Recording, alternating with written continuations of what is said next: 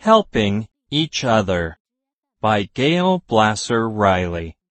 Illustrated by Merrill Treatner.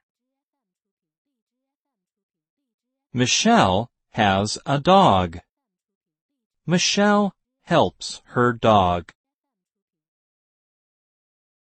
Michelle helps her dog.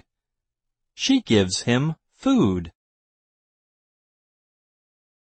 Michelle helps her dog. She gives him water. Michelle helps her dog. She gives him a bath.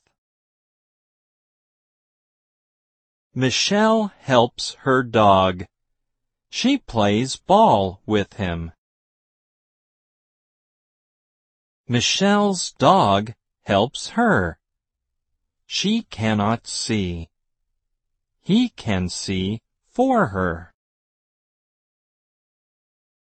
Michelle's dog helps her.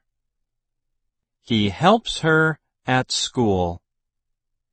They go up the steps. Michelle helps her dog. Michelle's dog helps her.